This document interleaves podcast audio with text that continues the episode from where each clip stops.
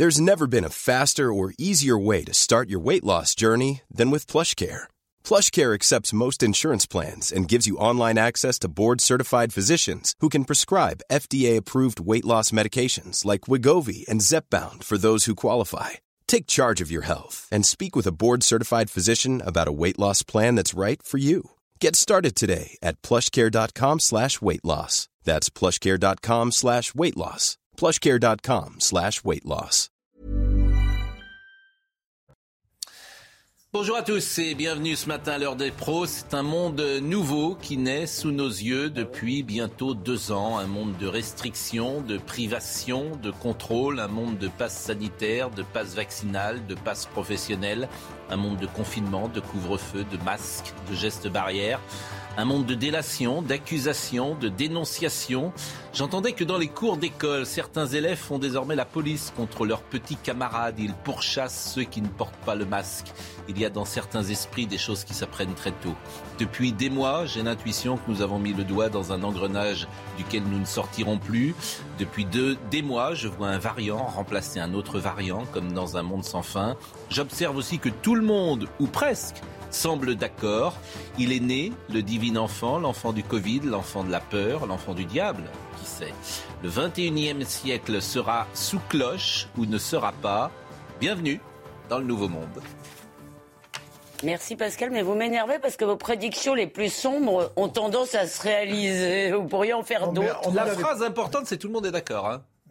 On nous avait prévenu. C'est ça quand même la phrase importante. Oui, tout le monde je- est d'accord. je le dis à chaque fois, mais- Moi, je, je- je constate, j'observe, je ne donne Oui, pas mon avis. Je le dis à chaque- Vous ne Exceptionnellement. donnez pas votre avis, Non, je donne pas mon avis. Tout le monde est d'accord. Monsieur Gérard Leclerc, bonjour. Euh, D'un mot, je suis pas tout à fait d'accord. Tout le monde n'est pas d'accord. La preuve, c'est qu'il y a des gens qui manifestent contre le, le- y compris contre le pass sanitaire, et d'autres au contraire, alors et d'autres au contraire qui estiment qu'on ne va pas assez loin. Et globalement, Globalement, mais c'est Nous, on n'est pas d'accord. Voilà. est d'accord.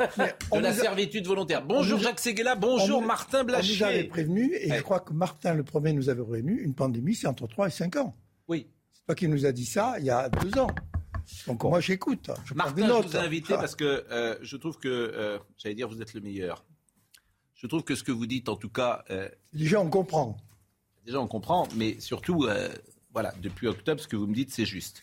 Donc, ce qui m'intéresse, c'est Omicron ce matin. Oui. Et je vous ai eu hier euh, au téléphone, vous m'avez dit, en fait, je suis perdu. C'est ce que vous m'avez dit. Je n'en sais rien. Donc, Personne n'en sait rien. Voilà, je n'en sais rien. Je voudrais qu'on voit d'abord ce qui euh, m'a le plus frappé ce week-end, c'est les Pays-Bas. Les Pays-Bas ferment. Ferment. Reconfine. Reconfinement. Donc c'est l'info, moi, qui m'a le plus frappé. En 48 heures. En 48 heures. En pleine période de Noël. Donc je voudrais qu'on voit le sujet et on en parle ensemble. Ils n'ont pas d'élection. Les terrasses sont désertes et les restaurants fermés. Les livreurs à domicile ont repris du service car les Pays-Bas renouent avec le confinement jusqu'au 14 janvier. Tous les commerces non essentiels ont baissé leurs rideaux, comme les musées et les théâtres. Une décision qui a surpris les habitants de La Haye. Je m'attendais à ce qu'il y ait un confinement plus strict, mais pas tout de suite. Nous pensions que tout était sous contrôle, que nous avions fait tout ce que nous pouvions. On dit souvent que le gouvernement intervient trop tard ou avec des demi-mesures. Et là, je pense qu'avec l'émergence du nouveau variant, ils interviennent tout simplement très fort d'un coup. Dans les rues, encore beaucoup de monde, pas facile pour certains de se plier à ces nouvelles restrictions. J'essaye d'assimiler la situation, mais oui, nous devrions rester à la maison. Mais voilà, on est sorti pour profiter de l'air frais. Les écoles restent, elles, fermées jusqu'au 9 janvier. Et chaque foyer doit limiter ses invités à deux personnes maximum, quatre pour Noël et le Nouvel An. Dans l'Union européenne, au Danemark, les théâtres, cinémas, musées, salles de concert ou encore parcs d'attractions sont fermés. Le Premier ministre irlandais Michael Martin a annoncé vendredi l'instauration d'un couvre-feu pour tous les restaurants et bars dès 20h. Le maire de Londres, Sadiq Khan, a déclenché une procédure d'alerte impliquant une réponse coordonnée à des services publics pour freiner la propagation de Micron. Quel est votre sentiment? Est-ce que c'est la bonne réponse? Je pense que euh, non, ce n'est pas, ce n'est pas la bonne réponse. Euh, mais je pense que ça fait un petit bout de temps qu'on aurait dû euh, faire les choses un petit peu différemment. Je pense que la grande erreur, ça a été cet été de pas rendre la vaccination obligatoire pour toute personne de plus de 60 ans. Si on l'avait fait et qu'on avait inclus le booster dès octobre, qu'on avait les données dans cette obligation vaccinale, on n'aurait pas eu cette vague Delta et on ne serait pas à cette risque de vague Omicron. Je suis d'accord, mais bon, c'est fait, c'est fait. Non, mais alors je continue. voilà. On a passé le week-end à essayer de simuler cette vague Omicron. Ce qu'on sait, c'est qu'il y aura une vague Omicron en France comme dans tous les autres pays d'Europe. Ce qu'on ne sait pas, c'est l'implication qu'elle aura en termes hospitaliers, en termes de décès. Il y a plusieurs hypothèses possibles. Avec les premières données qu'on a euh, selon l'efficacité des vaccins sur ce variant Omicron, on a effectivement un certain nombre de scénarios qui laissent à penser que ça pourrait aggraver la vague Delta. Soit ça pourrait prolonger la vague Delta dans le temps, cette espèce de plateau à 4000 patients pourrait être prolongé, soit ça pourrait même augmenter, faire un pic un petit peu plus haut, monter jusqu'à 5-6 000 lits et redescendre relativement rapidement. Mais on a aussi un autre scénario, parce que quand on regarde des données sud-africaines, on a une explosion des cas d'Omicron, mais on n'a pas de décès, on n'a pas d'hospitalisation. Mais il fait plus beau. C'est l'été. Mais il fait plus beau, tout à fait. Mais le virus a beaucoup plus circulé en Afrique du Sud qu'il n'a circulé dans nos pays européens. Donc il y a une immunité naturelle plus parce grande. Parce qu'on a beaucoup plus vaccinés. Donc ça pourrait être une explication. Mais est-ce que cette explication est suffisante? Nous n'en savons rien. Et d'ailleurs, personne n'en sait rien. Personne se risque à faire des prédictions, à dire ce sera scénario plutôt qu'un scénario. Ce qui est sûr, c'est qu'on a un scénario où ça peut améliorer la situation. Ce serait le meilleur cas si effectivement c'était un variant qui était moins virulent. Toutes les données ne vont pas dans ce sens-là. Et il y a un autre scénario. Et le reste, alors si ça ce n'est pas le cas, on le saura à la fin de la semaine très probablement avec les données danoises et les données anglaises. Et si ça ce n'est pas le cas, tout va se jouer entre la rapidité de la campagne de rappel et la rapidité d'entrée au micron dans, dans la mmh. population française. Et plus la campagne de rappel ira vite et prendra de vitesse la, la vague Omicron, plus finalement cette vague Delta ne sera pas aggravée par la vague Omicron, c'est tout ce qu'on peut dire. Dans quel pays aujourd'hui Omicron est le plus présent de telle sorte qu'on puisse faire des conclusions sur la manière dont il circule et combien il est virulent? l'Angleterre, le Danemark sont non seulement les pays qui font le plus de séquençage, mm. euh, donc c'est eux qui peuvent avoir les données, et c'est ceux qui ont le plus haut taux d'Omicron dans la population. Pour l'instant, nous n'avons pas, de mort, euh, pour l'instant, nous n'avons pas de signal hospitalier ni de décès de ce variant Omicron. Mais tout ça, c'est extrêmement récent. C'est des données qu'on a là. Ils sont en avance sur de combien de temps euh, les Anglais sur nous? Les, les, Anglais, ils sont probablement en avance d'une à deux semaines, mais ça va tellement vite que mm. c'est énorme. Et en fait, le phénomène en Angleterre, l'Omicron, il a de la place vraiment en Angleterre depuis quelques jours. Donc, comme vous savez qu'il y a un décalage avec les hospitalisations, normalement, à la fin de la semaine, on devrait savoir si cette vague Omicron va vraiment nous mettre à terre ou si finalement elle va plutôt améliorer la situation dans laquelle on est. Euh, alors là, c'est intéressant parce que c'est une des rares fois depuis le début où on dit on ne sait pas. Bon, mais alors qu'est-ce que fait, euh, qu'est-ce que fait le gouvernement? Qu'est-ce que fait euh, le gouvernement, l'exécutif? Qu'est-ce qu'il doit faire? Parce il, faut être, il, faut être, clair. Aujourd'hui, le gouvernement dit qu'il va faire un pass vaccinal fin janvier. Vous voyez, dans ce que je vous raconte, c'est pas le fait de faire un pass. Ça change rien, mais qu'est-ce qu'il doit faire aujourd'hui? Est-ce qu'il doit tout fermer ou pas? Ben, En fait, l'impact hospitalier qu'on envisage, même si on est dans le pire des scénarios, ce serait l'équivalent de l'impact hospitalier qu'on a eu en avril. Donc, selon moi, le gouvernement s'est dit qu'il ne voulait pas refermer la France. Ça peut pas être pire. Et que si jamais on était dans le pire scénario, on était dans ce scénario avril, c'est-à-dire 6000 patients en réanimation, et que l'hôpital s'arrangerait de ça parce, que vu, parce que vu la rapidité du phénomène, mm. il paraît peu crédible qu'il faille attendre que ça monte pour confiner. Donc les Pays-Bas font un scénario extrêmement conservateur. C'est qu'avant d'avoir l'information, mm. ils décident de tout fermer. Et la France se dit, même si c'est le pire des scénarios, ce sera le scénario d'avril. Et de toute façon, vaut toujours mieux ça que de tout refermer. Ces informations que vous avez, euh, l'exécutif les a, elles sont partagées au plus haut niveau. Il y a consensus sur ce que vous venez de dire ou il y a des analyses différentes? Tout le monde est d'accord pour dire qu'on ne peut pas prévoir parce qu'on ne connaît pas la virulence exacte. Ce qui se passe en Afrique du Sud est insuffisant pour nous renseigner sur ce qui va se passer en France. Donc, c'est soit deux scénarios. C'est soit on fait le, principe de précaution, soit on attend de voir en se disant que même si on attend de voir, ce sera, et ce qu'a dit Olivier Véran dans la vidéo de, de Brut, qui était assez mm. intéressant, il a dit si jamais, de toute façon, ce sera tellement rapide qu'on n'aura rien le temps de faire, donc en fait, finalement, on attend de voir ce qui va se passer. Et si jamais ça se passe mal, eh ben, mais ce qui est sûr, c'est qu'en tout cas, au niveau hospitalier, il faut se préparer au pire des scénarios, c'est-à-dire à doubler le nombre de patients en réanimation. En, revanche, moi, là où je suis d'accord avec vous, c'est que, alors, je le dis à chaque fois, et ça heurte beaucoup de gens parce qu'ils sont devant leur poste et ils ont parfois plus de 60 ans. Je suis plutôt sur votre ligne que les gens de plus de 60 ans doivent, devraient être vaccinés et cette vaccination obligatoire pour protéger le reste de la société. Et ceux qui veulent pas se faire vacciner, bah, ils restent chez eux à ce moment-là où ils sortent pas. Mais... Je pense que vraiment tout le monde se pose. Je suis désolé parce que on vous le demande souvent, mais là, vraiment, les gens sont perdus par rapport à ça. Euh, qu'est-ce qui se passerait si on était 100% vacciné? C'est-à-dire, est-ce que c'est ça la, Et, pourquoi finalement euh, ce vaccin Réponse, réponse, réponse, réponse. Si le gouvernement avait décidé en juillet, plutôt que d'opter sur un pass sanitaire qui était fondé sur le principe que le vaccin stoppait la circulation virale, ce qui a été contredit ce matin par le patron de BioNTech qui dit même en triple dose, ça ne freine pas complètement la circulation virale. Donc ça, c'est un, un pari qui est perdu. C'est-à-dire que le pari de gagner sur la circulation virale, il est définitivement perdu. Donc il faut l'abandonner celui-là.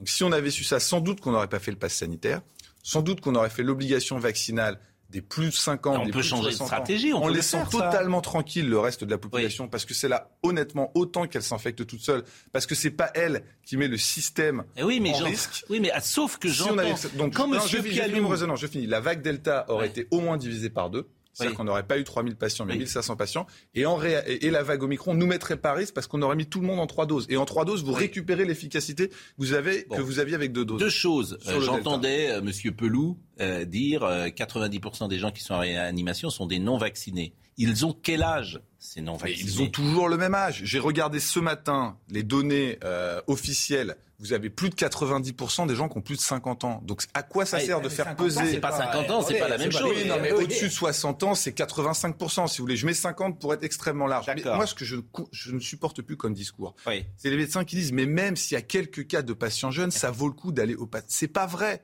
C'est pas vrai. Les mesures qu'on prend aujourd'hui, c'est pas des mesures pour empêcher les quelques personnes qui vont aller en réanimation. On ne on ne demande pas aux gens de pas prendre de risques. On dit, c'est un, un problème systémique. Hmm. Mais au-delà de 60 ans, il Il y y a un avait risque systémique en 144 dessous. morts hier. Pourquoi on ne sait pas l'âge de ceux qui sont décédés? Moi, je voudrais les 144 morts euh, vendredi ou samedi. Je voudrais Mais savoir c'est quel âge ils toujours la avaient. même chose, c'est-à-dire 80, pourquoi on dirait que ça c'est-à-dire rajeunit 90% des gens ont plus de 80 ans? On dit surtout que Attendez, 90% des gens ont plus de Je n'ai 80 pas les ans. données exactes, mais c'était les données qui étaient actuelles euh, auparavant, et c'est probablement encore les données aujourd'hui. Il n'y a Pourquoi- pas de rajeunissement. Oui, mais pourquoi de- vous faites comme ça? Si c'est vrai, c'est- moi je voudrais la vérité, je voudrais des chiffres. Ce que je retiens, c'est que effectivement, la seule solution, on le répète sans arrêt, c'est la vaccination. Et qu'il faut. Mais de qui?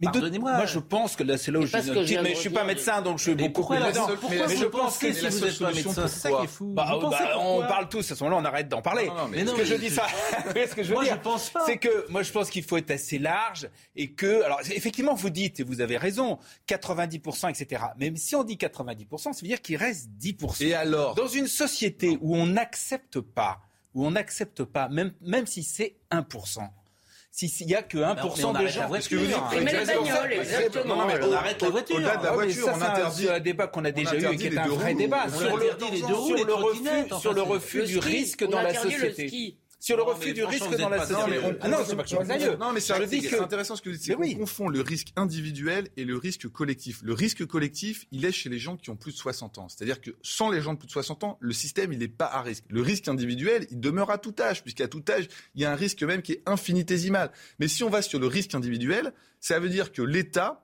doit vous empêcher de prendre le moindre risque dans votre vie. Et dans ce cas-là, la comparaison aux deux roues, la comparaison au ski, la comparaison oui. à l'avion, la comparaison à tout peut être faite. Ce qui compte, c'est le risque pour l'hôpital d'engorgement. Le risque d'engorgement avec la population de moins de 60 ans, il n'existe pas.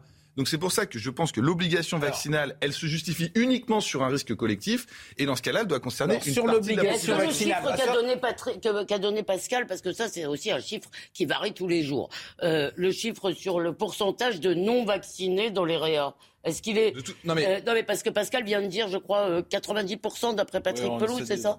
Non, oui, non, Qu'est-ce pas que vous vrai, m'avez dit, 80, Pelou Mais- disait, euh, bon. Non mais après chacun dans sa réanimation euh, dit il y a des gens qui disent j'ai plus de vaccinés, il y a des gens qui disent que j'ai moins de vaccinés. De façon théorique, c'est moitié moitié.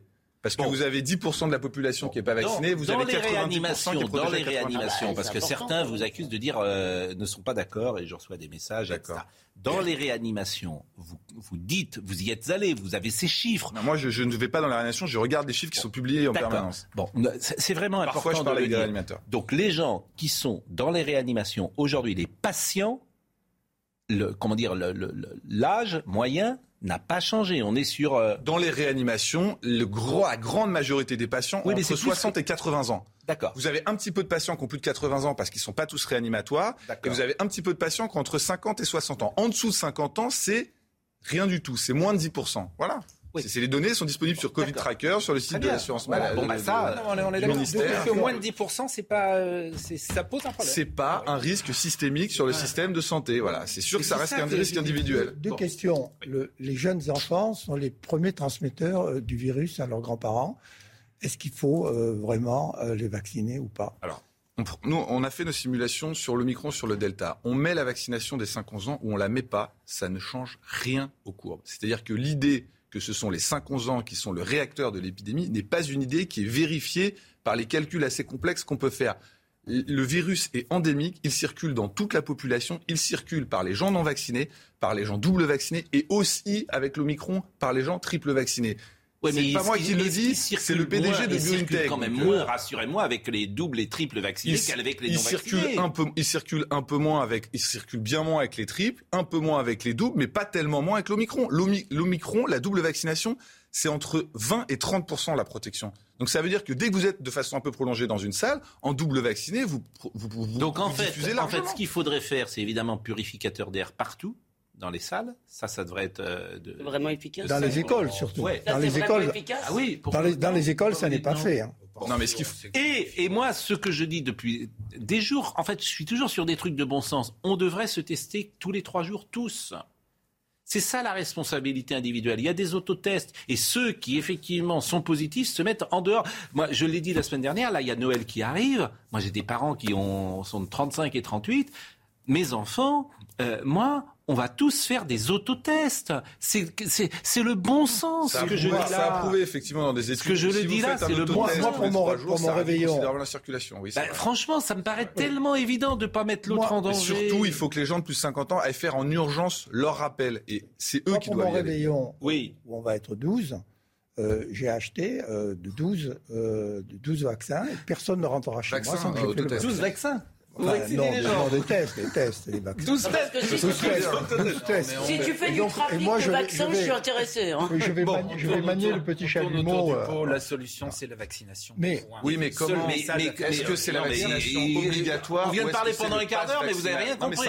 Non, la preuve que non, c'est qu'on continue, arrêtons avec ce mantra. Il suffit pas de dire ça. La vaccination de qui? À quel, à Moi, je quel pense rythme Avec quel outil? La vaccination obligatoire ou le pass vaccinal? Le problème du pass vaccinal, c'est que vous faites peser sur l'entièreté de la population, avec une solution dont vous n'êtes pas sûr d'atteindre 100%, la pression. Alors que Omicron. si vous rendez obligatoire sur les plus de 60 ans, Mais bien sûr. non seulement bon vous êtes plus efficace, savez, là, alors- et ça allège le fardeau. Parce que le deuxième risque, le bon sens. deuxième Oui, risque, mais- le deuxième risque de santé publique, c'est le risque sur la jeunesse aujourd'hui, qui est je- réel. Sur le- sur l'obligation vaccinale, sur le principe, euh, euh, sur- à partir de 50 ans, très bien, on met l'âge qu'on veut, c'est pas le souci. Simplement, vous savez qu'il y a deux objections à ça.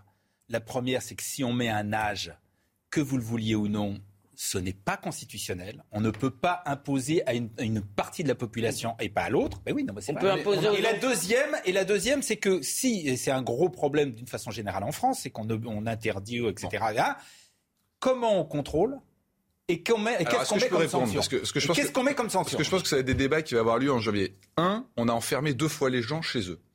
Donc, quand on me dit c'est pas constitutionnel de faire une obligation vaccinale pour une population de plus de 60 ans qui encombre les services de réanimation et qui menace de reconfinement, je comprends pas la logique. Ça, c'est la première chose. Et la deuxième chose, c'est je crois que le gouvernement devrait quand même être en mesure de faire en sorte que les gens soient vaccinés et de le rendre obligatoire. Il y a plein de choses qui sont obligatoires dans la société. Vous on oui, est mais- obligé de payer bon, ses impôts. Je suis d'accord, mais on vous est n'avez obligé pas de respecter le code à de la route. Oui, mais les, Donc les c'est des systèmes d'amende. C'est des systèmes d'amende. Bon, on met les amendes et on contrôle Ça a été discuté. Bon, Gérard, c'est mais pas, comment c'est pas ça le. Bah, ça- si, si, mais- mais non, c'est pas ce qui m'intéresse du tout. Ah, demandez- Pardonnez-moi, vous faites des pas de côté, c'est pas ce qui m'intéresse.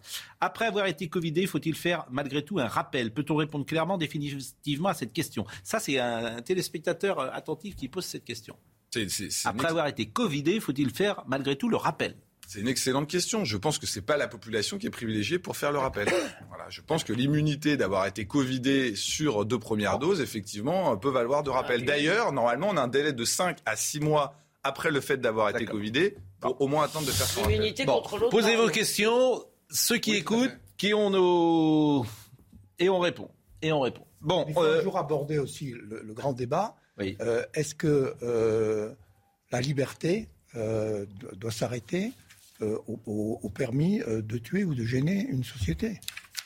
Quand même ça le vrai problème. Parce que 5 millions, 5 millions de gens qui quand même paralysent Mais le problème, c'est système. qu'on mélange les Comment libertés. faire pour leur faire que comprendre c'est liberté de se faire vacciner ou pas se faire vacciner, qui est réglée par la vaccination obligatoire, on a Oui. étendu à la liberté de tout le reste. Et c'est ça qui est le problème. Oui. C'est qu'en fait, il y a plein d'autres libertés qui n'ont rien à voir avec Bien simplement sûr. le fait de faire l'in- l'injection, qui sont mises en cause. Donc en fait, avec ce pass, on a, on a tout mélangé. C'est-à-dire qu'on a mélangé plein de règles de la société, alors que la solution En elle est fait, simple. on peut être, Oui. on, on peut être d'accord qu'en théorie, en théorie, je dis bien, et je le dis aussi à ceux qui m'envoient des messages depuis tout à l'heure et qui vous nous mettent en accusation. En théorie, si toute la population fragile de plus de 65 ans était vaccinée, il n'y aurait personne en réa.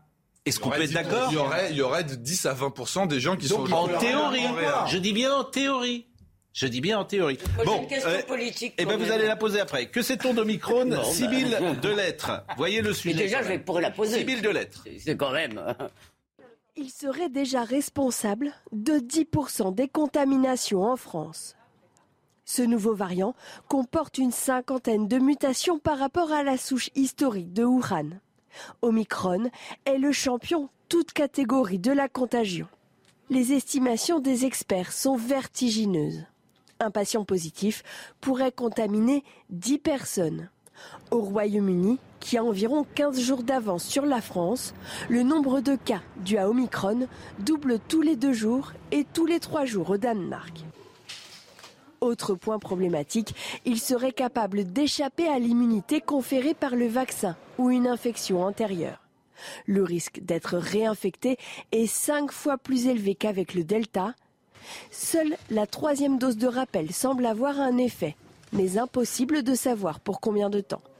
C'est sur ce levier que compte jouer le gouvernement pour tenter de faire face à cette nouvelle vague et sauver les fêtes. Voici ce qu'il a dit parce que c'est quand même extrêmement intéressant. On a de l'écho sur notre plateau.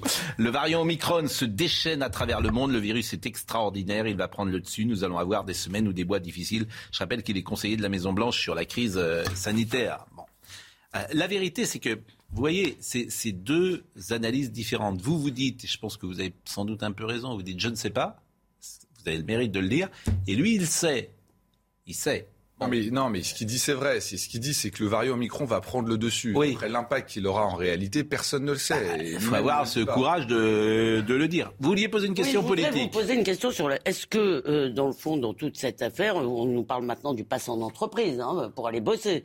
Euh, Est-ce que dans toute cette affaire, notre gouvernement est animé, disons, par de saines préoccupations de prévention et de protection, ou est-ce qu'ils sont euh, guidés par la peur en fait? Non, mais ils sont évidemment euh, guidés par de saines précautions parce qu'eux eux-mêmes ont peur. Non mais attendez, parfois, le gouvernement, il est plutôt... euh, Il est en retrait par il est en retrait. hein. Mais C'est-à-dire que Emmanuel Macron, il est sur la ligne de février dernier, où en gros, les enfermistes, les, ils les écoutent pas trop. Alors c'est vrai qu'on est en campagne présidentielle, mais on est le pays pour le moment qui... euh, Emmanuel Macron, c'est ce que je l'ai dit tout à l'heure. Il se dit, au pire, on, est sur le, le- on est sur le pic d'avril. On est sur le pic d'avril. On a 5 à 6 000 Oui. places de réanimation, 20 000 en soins critiques. On pourra avoir 6 000 patients du coup en soins critiques. Et donc du coup, on s'adaptera comme on s'est adapté au mois d'avril. Et je ne refermerai pas nécessairement le pays. C'est la ligne de Bon, on va marquer Non, une pause. Restez son- encore avec nous. Je, euh, Il- oui, Il, joue aussi son élection sur le non-confinement, hein, bah, on n'en sait rien, ça. quand même. Il y a plein de gens en qui voudraient rien. bien être confinés. Ça, ça, lui a parfaitement réussi la première fois. Oui, même à 41%. Moi, je, je- vraiment, Un je- risque, hein.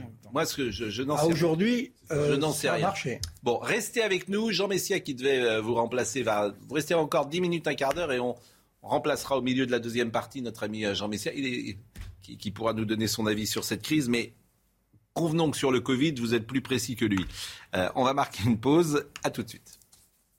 Mais le pass en entreprise. Rendez-vous avec Jean-Marc Morandini dans Morandini Live du lundi au vendredi de 10h30 à midi. On, on vous garde encore quelques minutes, évidemment, parce que c'est intéressant de vous écouter. Il y a deux choses qui m'intéressent. Les restrictions à- à- avant Noël, parce qu'on est aujourd'hui donc le 18 décembre, 19 décembre. On est le 20 décembre. Donc c'est la dernière semaine de l'Avent, je vous le rappelle. Ah, bon. C'est bientôt l'hiver. C'est bientôt l'hiver. Euh, et puis le pass sanitaire qui sera dans les entreprises. C'est-à-dire que passe vaccinal, passe sanitaire, passe euh, entreprise. et Bon. Euh, donc, euh, d'ailleurs, je me demande comment ça pourrait être euh, mis en place, mais euh, il y a une réunion ce matin avec Elisabeth Borne, je crois. Voyons des On va restrictions. montrer en entrant par exemple à CNews, on va montrer Bien sûr. notre passe. Bah, évidemment. Donc il faudra encore quelqu'un de plus pour contrôler. euh, Eh qui- ben, Ah oui, mais pour te sauver la vie aussi. Pour? Oh purée Qu'est-ce que vous avez dit? Pour te Te sauver, la vie aussi. Bien sûr, pour te sauver la vie. Maya Anaïs, non mais il a raison. Maya Anaïs Yatagen, les restrictions de Noël. Passer les fêtes de fin d'année sans restrictions sanitaires, c'est le pari du gouvernement qui divise les Français. On va droit vers un nouveau confinement, donc euh, à mon avis, il va falloir prendre des mesures un peu plus restrictives. C'est aux gens d'être responsables, hein, de mettre le masque, de laver les mains et de voilà quoi. Le bon sens veut qu'on protège en priorité les personnes les plus vulnérables. Oui, ça c'est sûr. Euh, mais de là à avoir des mesures drastiques pour, pour, pour ça, je ne suis pas sûre que ce soit la meilleure solution. Le Premier ministre Jean Castex a demandé d'éviter les grandes tablées, mais sans imposer de nombre d'invités maximum. Le gouvernement a choisi d'observer la situation dans les pays voisins, notamment les Pays-Bas, pour voir si la vague Omicron s'accompagne d'une vague d'hospitalisation. Si c'était le cas, évidemment, il faudra malheureusement prendre des mesures de restriction un peu plus euh, fermes euh, au début de l'année 2022. Euh, si ça n'était pas le cas, les mesures actuelles de renforcement de la vaccination devraient suffire. Le Conseil scientifique s'inquiète davantage pour la Saint-Sylvestre que pour le réveillon de Noël.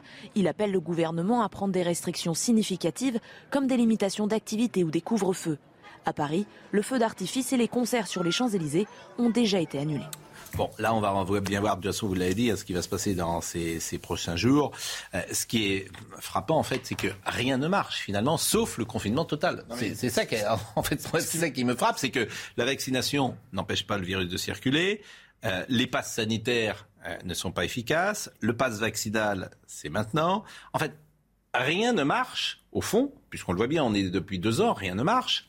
sinon, de protéger effectivement les cas graves, et ça c'est quand même l'essentiel. Mais il n'y a qu'une chose qui marche pour arrêter le virus, c'est de se confiner et de tout arrêter. Alors pourquoi pas, si Qui recircule après. Qui recircule d'ailleurs. C'est pas, pas, ça que ça veut dire. Ça veut dire qu'avec ce virus, on ne peut pas se permettre de faire de l'à peu près. Et c'est ça le problème. C'est qu'on s'est dit 90% c'est bon. Moi je l'avais écrit en juin 2021, j'ai dit 90%, c'est insuffisant. Il faut 100% de cette population qui est vaccinée. Ils se sont dit 90%, c'est bon, et 90%, il ne peut rien nous arriver. Non, c'est 100%, c'est 100% double dose chez la population vulnérable cet été, et c'est 100% triple dose mm. maintenant pour cette même population. Mais, je suis d'accord avec vous, mais par exemple, le pass vaccinal, il y a quand même euh, quelque chose de parfaitement incohérent. C'est-à-dire que le pass, le pass sanitaire, pour quelqu'un qui était non vacciné, il se faisait tester le matin, et parce qu'il était négatif, il avait son passe sanitaire. Vous me suivez ah, Bon, là, là, tu vas demander un passe vaccinal, c'est-à-dire que tu te seras fait vacciner il y a un mois, donc tu auras ton passe vaccinal, tu pourras entrer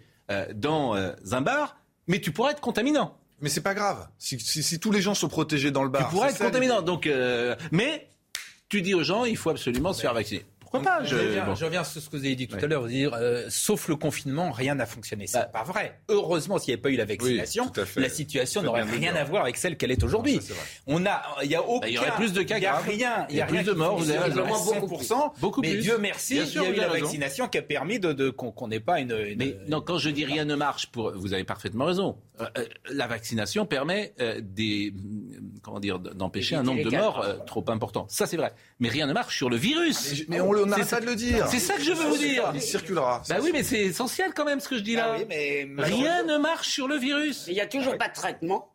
Alors, juste un autre élément sur le conseil scientifique qui fait une fixette sur les fêtes de fin d'année. Oui. C'est pas Noël et le jour de l'an qui vont faire circuler le virus. Le virus, il circule. Tous les cafés sont ouverts, tous les restaurants sont ouverts. Les gens aujourd'hui peuvent organiser des fêtes. Mais le métro, je ne sais pas pourquoi ils font une fixation sur Noël et le jour de l'an, alors que, l'année dernière, dans aucun pays du monde, Noël et le jour de l'an n'a créé de, de, de, boost eh ben, de circulation virale parce, que de toute façon ça c'est parce qu'ils se fixent sur des choses parce qu'ils aiment bien faire les passe sanitaire entreprise. Passe sanitaire entreprise. Ça ça m'intéresse beaucoup. Maya Anaïs Yatagen Imposer le pass sanitaire aux salariés pour qu'ils aillent travailler, la mesure abandonnée fin août est à nouveau étudiée par le gouvernement et divise toujours les Français. Si le pass sanitaire, euh, ça peut nous sortir de l'épidémie pour tout le monde, pourquoi pas le mettre en entreprise, oui.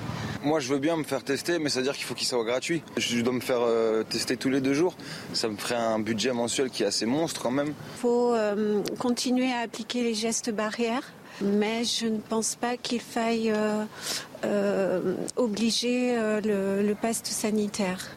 Bars, restaurants ou encore musées, 14% des salariés sont déjà tenus de présenter soit un schéma vaccinal complet, soit un pass sanitaire sur leur lieu de travail. Un tiers des entreprises concernées affirment avoir déjà rencontré des perturbations de leur activité à cause de cela. Mais pour ce dirigeant, un pass sanitaire obligatoire simplifierait son quotidien. On passe notre temps à se poser des questions si les personnes avec qui on est en réunion sont vaccinées ou pas. Je trouve que ça réglerait le problème. Euh, c'est pas une contrainte énorme. Euh, après, il se trouve que dans l'entreprise, on, on, emploie pas mal d'intermittents.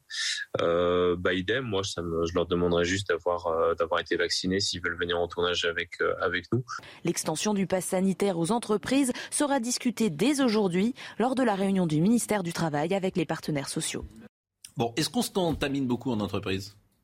Oui, le télétravail est une des mesures qui avait montré que. Et on sait, par exemple, alors on, on, on sait à la hauteur de la contamination en entreprise, ça représente 10% des cas, 20% des cas, même si c'est très On s'en fiche des contaminations, Pascal. Et d'ailleurs, je rebondis sur ce que quelqu'un avait dit. Il avait dit si ça peut nous permettre de sortir de l'épidémie. On ne sortira pas de l'épidémie. Le virus va circuler. Donc ce qu'il faut, c'est se mettre dans la tête que le virus va circuler variant après variant. Et de toute façon, au bout de deux mois, l'effet sur la circulation du vaccin double, triple dose, ça, ça- ça chute considérablement. Donc le virus circule.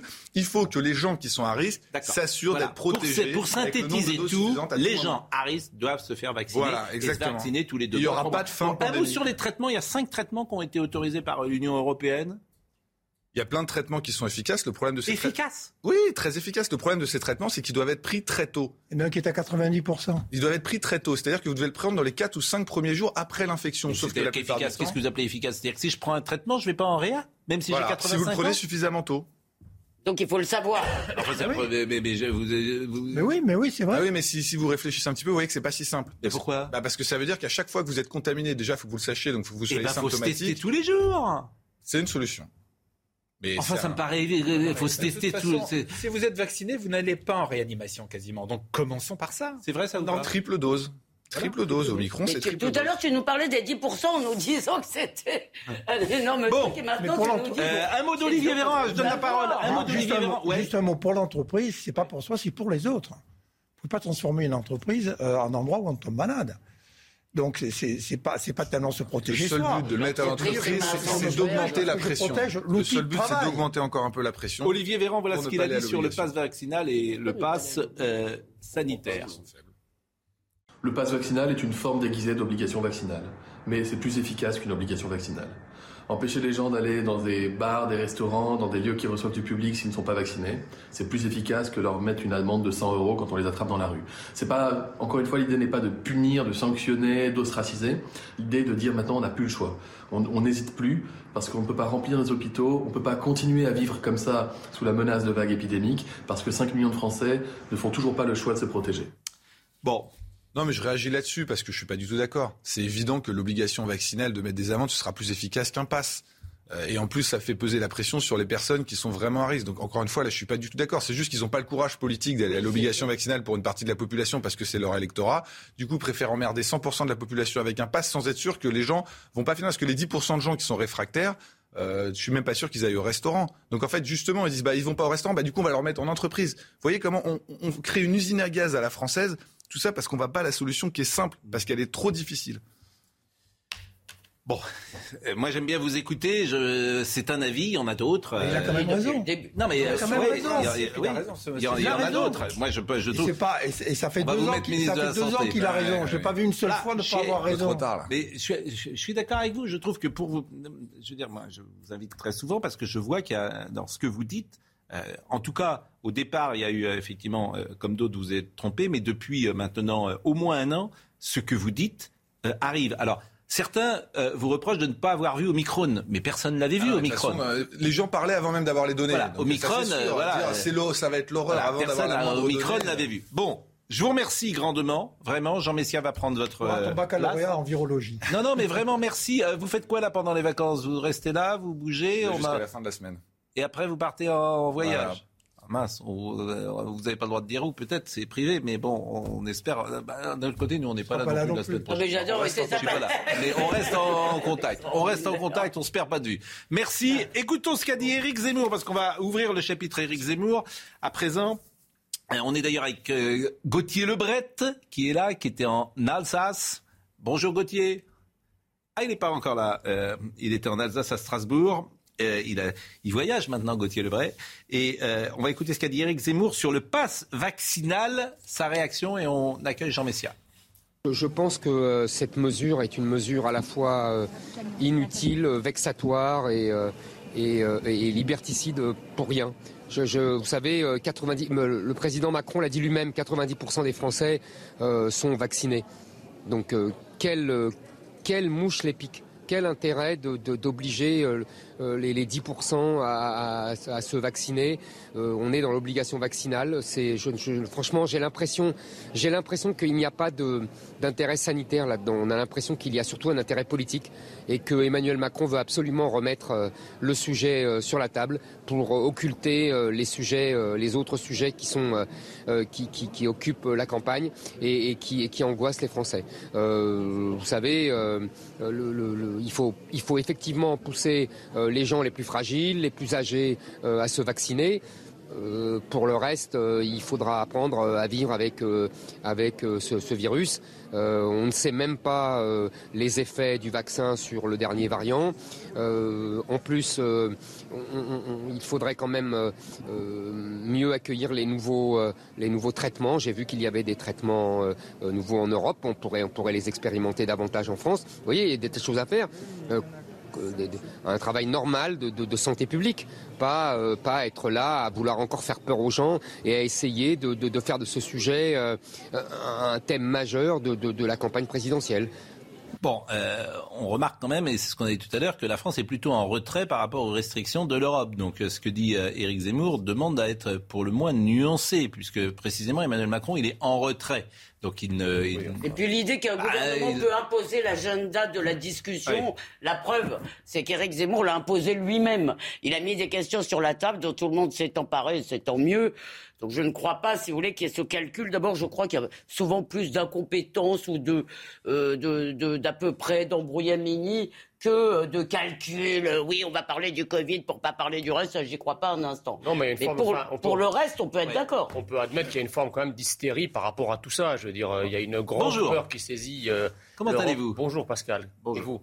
Ah ben écoutez, ça va.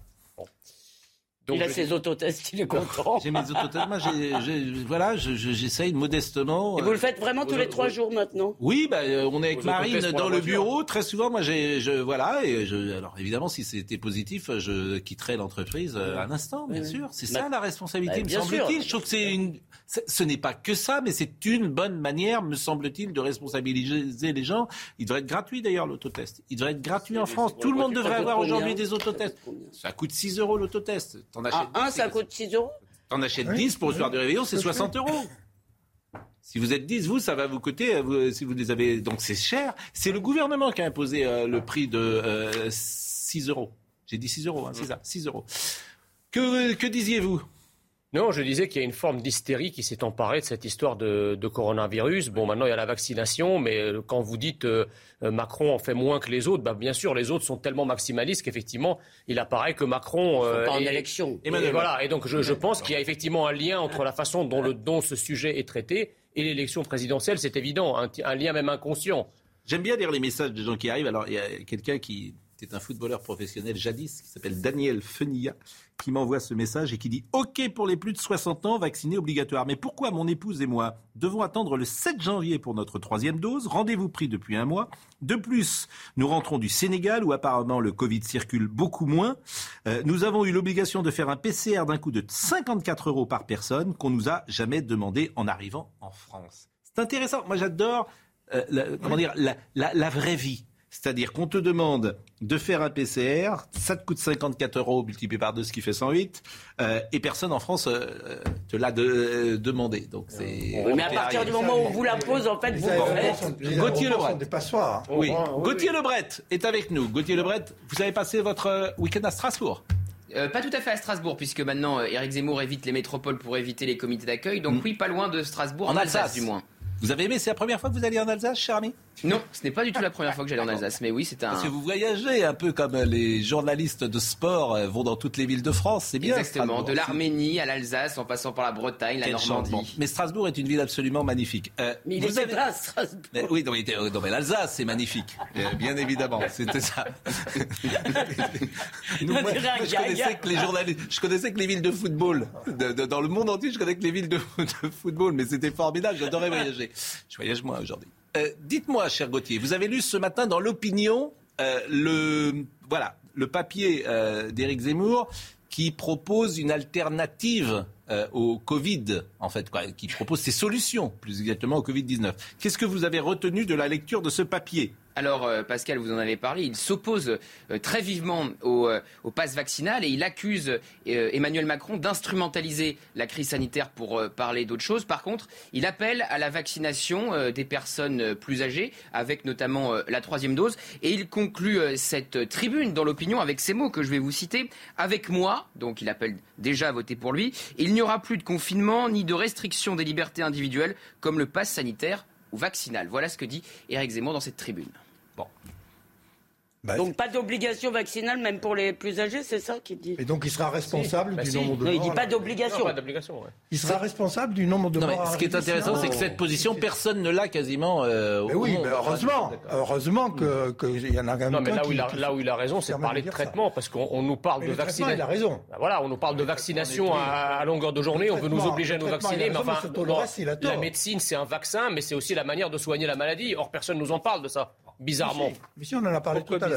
On en a parlé tout à l'heure. je ne sais pas, je m'interroge. Ça vous interroge pas, vous on vous parle d'une maladie, il y a des traitements qui, qui arrivent, personne ne vous ne, n'en parle, personne ne veut les généraliser. on vient d'en parler. Donc c'est quoi C'est qu'on est vendu à Pfizer C'est quoi l'idée Les traitements qui arrivent, pour l'instant, ils ne sont pas arrivés. Vous pouvez pas, bien sûr que s'il y a des traitements... Ils sont arrivés. Non, non. Ah bah non, je dis que les traitements... Attendez, là, faut pas... Gérard, on a tout à l'heure Martin Blachier qui nous dit que les traitements sont là, qu'à 90% ils sont efficaces. Voilà, personne Dites pas pourquoi vous dites non simplement qu'ils arrivent. Non, ils sont là. Ils sont là. Pour l'instant, il y a. Ils sont là. Je, n'ai pas vu un seul, je n'ai pas entendu un seul bah, médecin bien ça problème, dire arrêtons de vacciner, on va attendre des traitements. problème, c'est bien possible. Non mais attends, sans tant mieux, c'est les ça sert à rien. Ça sert à rien qu'on parle puisqu'on on enregistre rien de ce qu'on dit. Ou vous dites Martin Blachier dit n'importe quoi. Ah non, au contraire. Bon, bah, il vient de nous dire que les traitements. Mais il faut les prendre en même temps. Martin Blachier dit les traitements arrivent, mais il dit il l'a dit, il l'a répété dix fois. Mm. Pour l'instant, il, veut même pour la vaccination obligatoire. Zemmour et le vaccin. Ah, mais moi, je suis sur cette ligne-là. Gérard, la question, c'est ceinture et bretelles. Je dis, c'est pas parce que vous parlez et vous faites la pub des traitements et vous encouragez les gens à, faire des traitements. On n'en parle pas. C'est ça le problème, c'est que les deux existent. Vous avez la vaccination d'un côté, les traitements de l'autre. De quoi on parle? On parle que de la vaccination. Très peu des traitements. La preuve, c'est que vous-même, vous n'étiez pas au courant. C'est quand, même, quand même le comble. Ils sont même pas tous encore. Mais ça fait un mois et demi qu'ils sont là. le vaccin, le, vaccin, il était. Mais le vaccin, il, le vaccin, il n'était même pas là qu'on en parlait déjà de, pendant 24 heures sur 24. Donc? Ça veut dire quoi Qu'on est vendu à Pfizer? Je ne sais pas ce que ça veut dire, mais ça veut dire qu'il y a un problème. Non, honnêtement, c'est un vaccin et c'est un traitement. Si on parle que du vaccin, c'est un problème. Je suis désolé, les cinq traitements ont été euh, autorisés par l'Union européenne, ça fait un moment. Hein. Ça, ne faut pas dire là-dessus. vous pouvez dire peut-être qu'ils sont pas efficaces, j'en sais rien. Mais ces cinq traitements ont été autorisés par l'Union européenne. Zemmour et le Covid. Zemmour et le Covid, et puis après on va changer de, évidemment, on va changer de, de sujet, si j'ose dire. Zemmour et le Covid, voyez le sujet. C'est une stratégie en quatre axes pour sortir de la crise sanitaire. Opposé à la restriction des libertés symbolisée par le pass sanitaire et vaccinal, Éric Zemmour veut d'abord inciter les personnes âgées et fragiles à se faire vacciner, y compris pour une troisième dose. Le but, réduire les cas de forme grave de la maladie qui engorgent les hôpitaux. Deuxième point, administrer largement les traitements contre la maladie. Cinq d'entre eux sont autorisés depuis le 12 novembre par l'Union européenne. Une nouvelle formidable qui doit permettre de réduire le nombre de cas graves et de morts liés à cette maladie et qui contribuera donc à la banaliser. Éric Zemmour propose ensuite de redresser le système hospitalier. Il salue d'ailleurs le Ségur de la santé comme un premier pas dans la bonne direction. Enfin, le candidat Reconquête veut restaurer la filière de recherche médicale, fustigeant l'échec de la France dans la course au vaccin. C'est le symptôme de notre déclassement auquel j'entends mettre fin en réindustrialisant le pays et en renouant avec l'excellence de la recherche.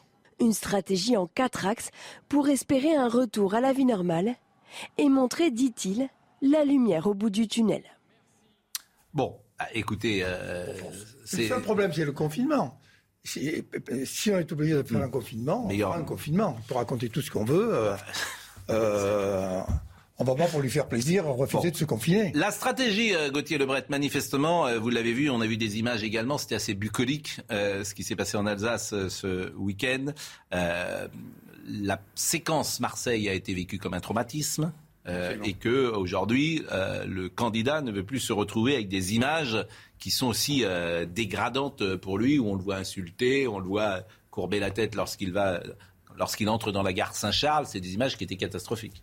Vous avez tout résumé, Pascal. Le but était très clairement de ne pas reproduire euh, Marseille. Du coup, c'était un, déplacement très verrouillé et très encadré. Alors, il y avait deux séquences. Une première séquence, on l'a vu, dans un euh, vignoble où ils ont fait venir euh, plusieurs centaines de militants, donc des pro-Zemmour, pour montrer qu'il était acclamé, accueilli chaleureusement. Et ensuite, il y avait une deuxième séquence de déambulation, de vraies rencontres sur le marché de Noël. Et là, dans un premier temps, la presse ne devait pas venir. Mais après des négociations, les équipes d'Éric Zemmour ont finalement laissé une caméra venir. Et on a donc eu enfin des images d'Éric Zemmour rencontrant euh, des Français. Alors il y avait quand même une vingtaine de militants qui étaient euh, euh, présents. Il y a eu une insulte, hein, donc vraiment très peu. Il y a vraiment eu des vraies rencontres avec les Français, des selfies, des poignées de main, etc., des échanges amicaux. Et au moment de cette insulte, eh ben, eh bien, les, les 20 personnes, les 20 militants qui étaient présents ont scandé Zemmour président pour, pour les camoufler. Donc c'était beaucoup mieux préparé. Et effectivement, c'était presque verrouillé, comme je vous le disais, parce qu'au départ, ils ne voulaient pas de la presse lors de ce marché de Noël.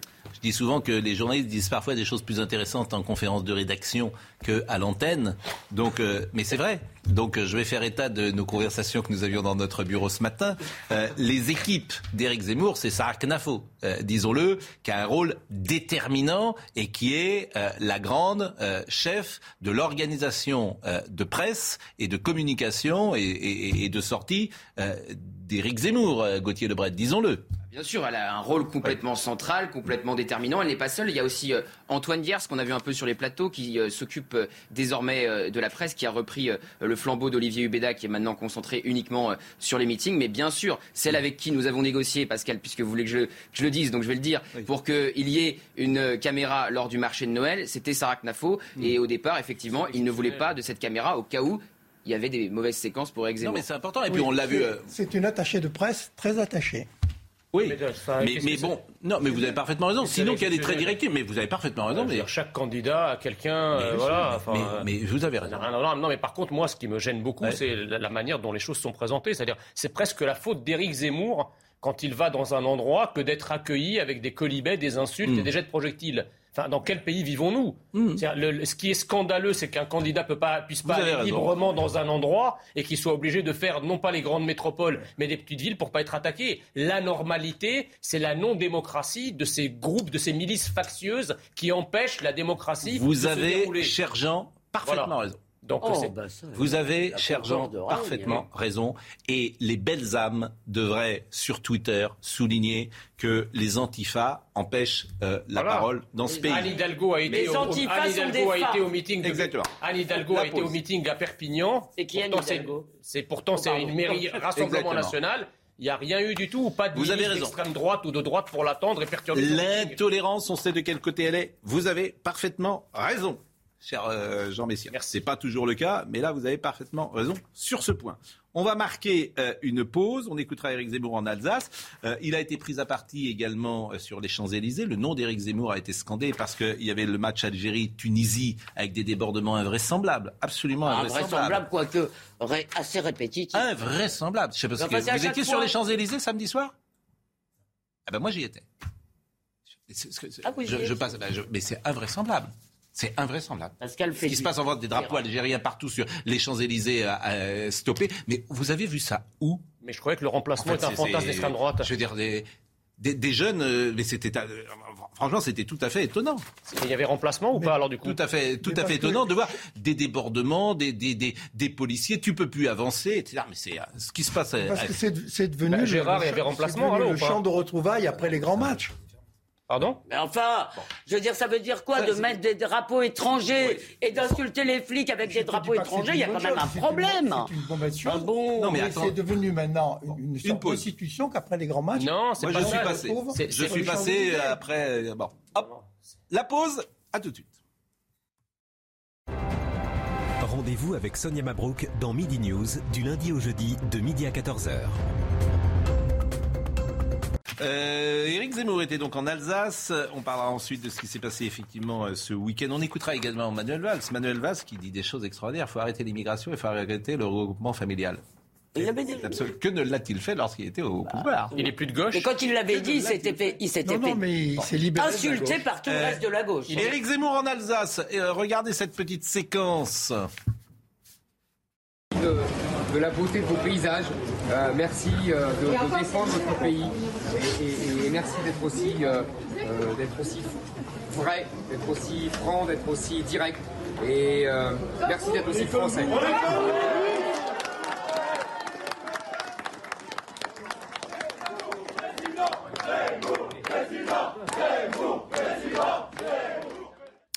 Gauthier, décryptez-moi cette séquence. C'était face à ses soutiens, manifestement, des supporters. Et c'était où?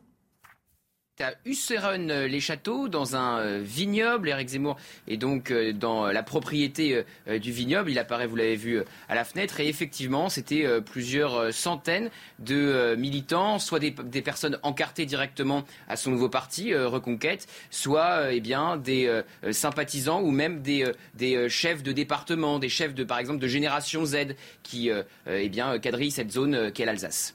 Écoutons Philippe de Villiers. J'attendais la mue, a-t-il dit hier à Charlotte Dornelas. J'attendais la mue et j'ai pas été déçu. À Villepinte. Je pensais venir plus tard en fait. Et à Villepinte, je l'ai regardé. C'était un discours puissant, empreint de gravité euh, d'un homme d'État. On est passé du journaliste, observateur, excellent dans les analyses, à l'homme d'État, avec une vision et cet art qu'il a de faire le va-et-vient entre les trois temps, le passé, le présent, l'avenir. Et en fait, moi, j'ai décidé de le rejoindre parce que je ne veux pas que les jeunes gens de France, qui sont perdus aujourd'hui et qui sentent qu'il se passe quelque chose de très grave dans notre pays, ça se voit à l'œil nu, me reprochent d'avoir été un auteur de best-seller, euh, couvert de laurier, avec une popularité de retraité. Euh, et je veux pas qu'ils viennent sur ma tombe plus tard dire euh, il savait et il a rien fait. Zemmour a trouvé son publicité, hein. formidable. Vous pourriez pas, vous, faire la campagne publicitaire d'Éric Zemmour? Non, parce que moi, je ne partage pas ces- ces idées, mais euh, je trouve bien euh, qu'il soit adouci sa campagne. Elle est très importante, cette campagne. C'est la première fois où on a trois nouvelles. D'habitude, on a une surprise. Là, on a trois surprises. La première, c'est Zemmour. Trop violent au départ, mais, mais il est en train de mettre de l'ordre, il est en train d'apprendre. Et donc, ça va calmer la campagne et c'est très bien. La deuxième, on a un duel de dames extraordinaire pour le second tour, parce qu'aujourd'hui, c'est quand même le duel euh, Pécresse-Marine Le Pen. Euh, et puis, troisièmement, si Taubira arrive, qu'est-ce qui va se passer à gauche? Taubira arrive, il va rien se passer riche. du tout. Et il faut une campagne de réflexion, parce que c'est pas par la violence qu'on résoudra les choses, on les résoudra par euh, l'union, la Jacques, il faudrait parler de ce qui se passe à gauche. Christiane Taubira qui arrive comme Zorro et qui croit que tout d'un coup, en deux mois, elle va sauver la Au gauche. moins, ça sera moins pire que ce que l'on a aujourd'hui. Non, je ne crois pas que ce sera moins pire Ça parce que, pardon, pardon, pardon, je ne crois pas. Je crois que Christiane Taubira est différentialiste. Christiane Taubira, c'est le wokisme à visage humain, si on peut dire, parce qu'elle est cultivée, elle connaît la littérature française, ça c'est tout à fait vrai. Donc, elle est. Mais je suis navré. Christiane Taubira, d'abord. Je veux dire, franchement, euh, politiquement, elle a jamais non plus. euh, elle était ministre, certes, elle a fait le mariage pour tous, mais excusez-moi, je vois pas quel est son bilan politique génial. Euh, euh, Gérard Leclerc devrait être vent debout. Vu ses positions sur le vaccin, il devrait sauter en l'air toutes les deux minutes. Mais surtout, C'est pas Chris- faux. Christiane, dit sur le vaccin, c'est pas Christiane Taubira, c'est la gauche différentialiste. Et je voudrais dire un mot sur Laurent Bouvet. C'est possible? Non, d'accord. Si, mais il faut mieux avant. C'est. Voilà. Ah ben, j'avais pas pensé. Oui, bah, si vous pensez en Non, même mais temps. euh, laisse-la on en arriver, au moins tout il à va se passer et- quelque chose à gauche. Pour l'instant, J'ai pas est- envie de la laisser arriver. Je trouve qu'elle est dangereuse. Vous direz un mot sur Laurent Beauvais tout à l'heure qui nous a quittés. Pardon, euh, je suis désolé, j'ai pas effectivement, j'ai pas pré- prémédité. euh, cette, euh, parce que je, effectivement, qui nous a. Est-ce que c'est la gauche valse Et toute la gauche républicaine et la droite républicaine lui a rendu hommage. Voilà. C'était un intellectuel de très haut niveau qui est décédé dans des conditions très difficiles, bien sûr. Et vous avez raison, il fallait. euh, C'est surtout la gauche qu'on regrette. C'est la gauche. euh, lui rend hommage. Non, mais c'est vrai que Christiane Taubira, par exemple, c'est pas une pro-vaccin pour euh, manifestement. C'est tout ce qu'on peut dire. euh. Elle a, elle a co- depuis, elle l'a dit clairement. c'est- Oui. Elle a corrigé. Oui. Elle a corrigé. Elle a, elle a dit clairement. C'est Elle vrai que dans un premier temps, vous avez raison, il y a eu une, ambi- une, une vraie ambiguïté. Euh, depuis, elle l'a dit clairement. On se dit, il y, en a, il y a d'autres politiques où c'est sont pas très clairs non plus. hein.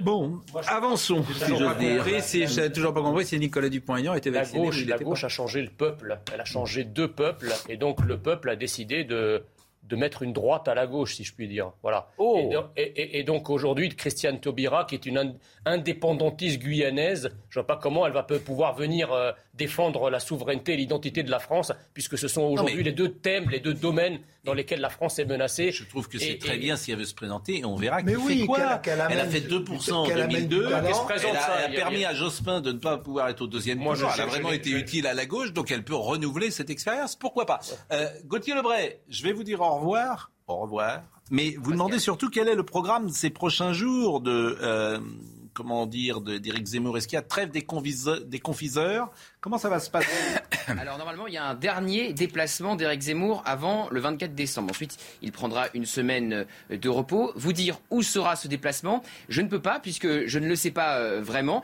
Comme je vous le disais, c'est beaucoup plus euh, opaque depuis quelques jours en ce qui concerne le programme pour éviter eh bien qu'il y ait des comités d'accueil mm. à l'arrivée et du coup, ils ne sont plus forcément communiqués très en amont à la presse. Et après, ça avait fuité à Marseille. Donc dernier déplacement, vous dites avant le 24 décembre, sans doute Peut-être même euh, le soir de Noël, il y a quelque chose de prévu, non? Non, le soir de Noël, il devrait être en famille, comme euh, la semaine euh, ensuite entre le 24 et le lundi 3 janvier, et ça reprendra ensuite après. Bon, bah écoutez, merci à Gauthier, vraiment merci pour toutes ces précisions. on va maintenant parler des autres sujets, et notamment de Manuel Valls. Simplement, il y a une vidéo qui est ressortie ce week-end. Alors c'est toujours étonnant parfois, parce qu'il y a une mémoire numérique. Anne Hidalgo, effectivement, était dans un taxi, et, et elle avait un jour posté une petite séquence. Alors, je sais pas pourquoi cette vidéo est repartie, ressortie hier, mais elle date de 2019. Mais je vais quand même vous la faire écouter. Pourquoi je voulais la faire écouter? Parce que d'abord, elle dit que le taxi c'est formidable, alors que bon, elle se rend pas compte que les gens n'ont pas forcément les moyens d'aller dans le taxi. Mais surtout, elle dit en 2019, ah c'est pas bien, en ce moment il y a des travaux partout. Mais c'était en 2019. En 2021, il y en a encore plus dans Paris. Donc écoutons cette petite vidéo qui m'a fait sourire alors que je devrais pas sourire de ça. C'est génial, on découvre Paris. Je découvre Paris aussi avec le taxi. Donc merci à toutes et tous. C'est dur en ce moment, il y a des travaux, c'est vrai, mais Paris va être encore plus belle. Et moins il y aura de voitures particulières, plus les gens prendront le taxi. Donc euh, on est ensemble. Voilà. Oui, elle a dit que Paris est plus belle, mais elle en a fait une poubelle. Oui, non mais c'est... c'est fascinant, quoi. Bah, Anne Hidalgo, je pensais, parfois tu te dis, mais ah oui, c'est fascinant. C'est fascinant. enfin, c'est fascinant et.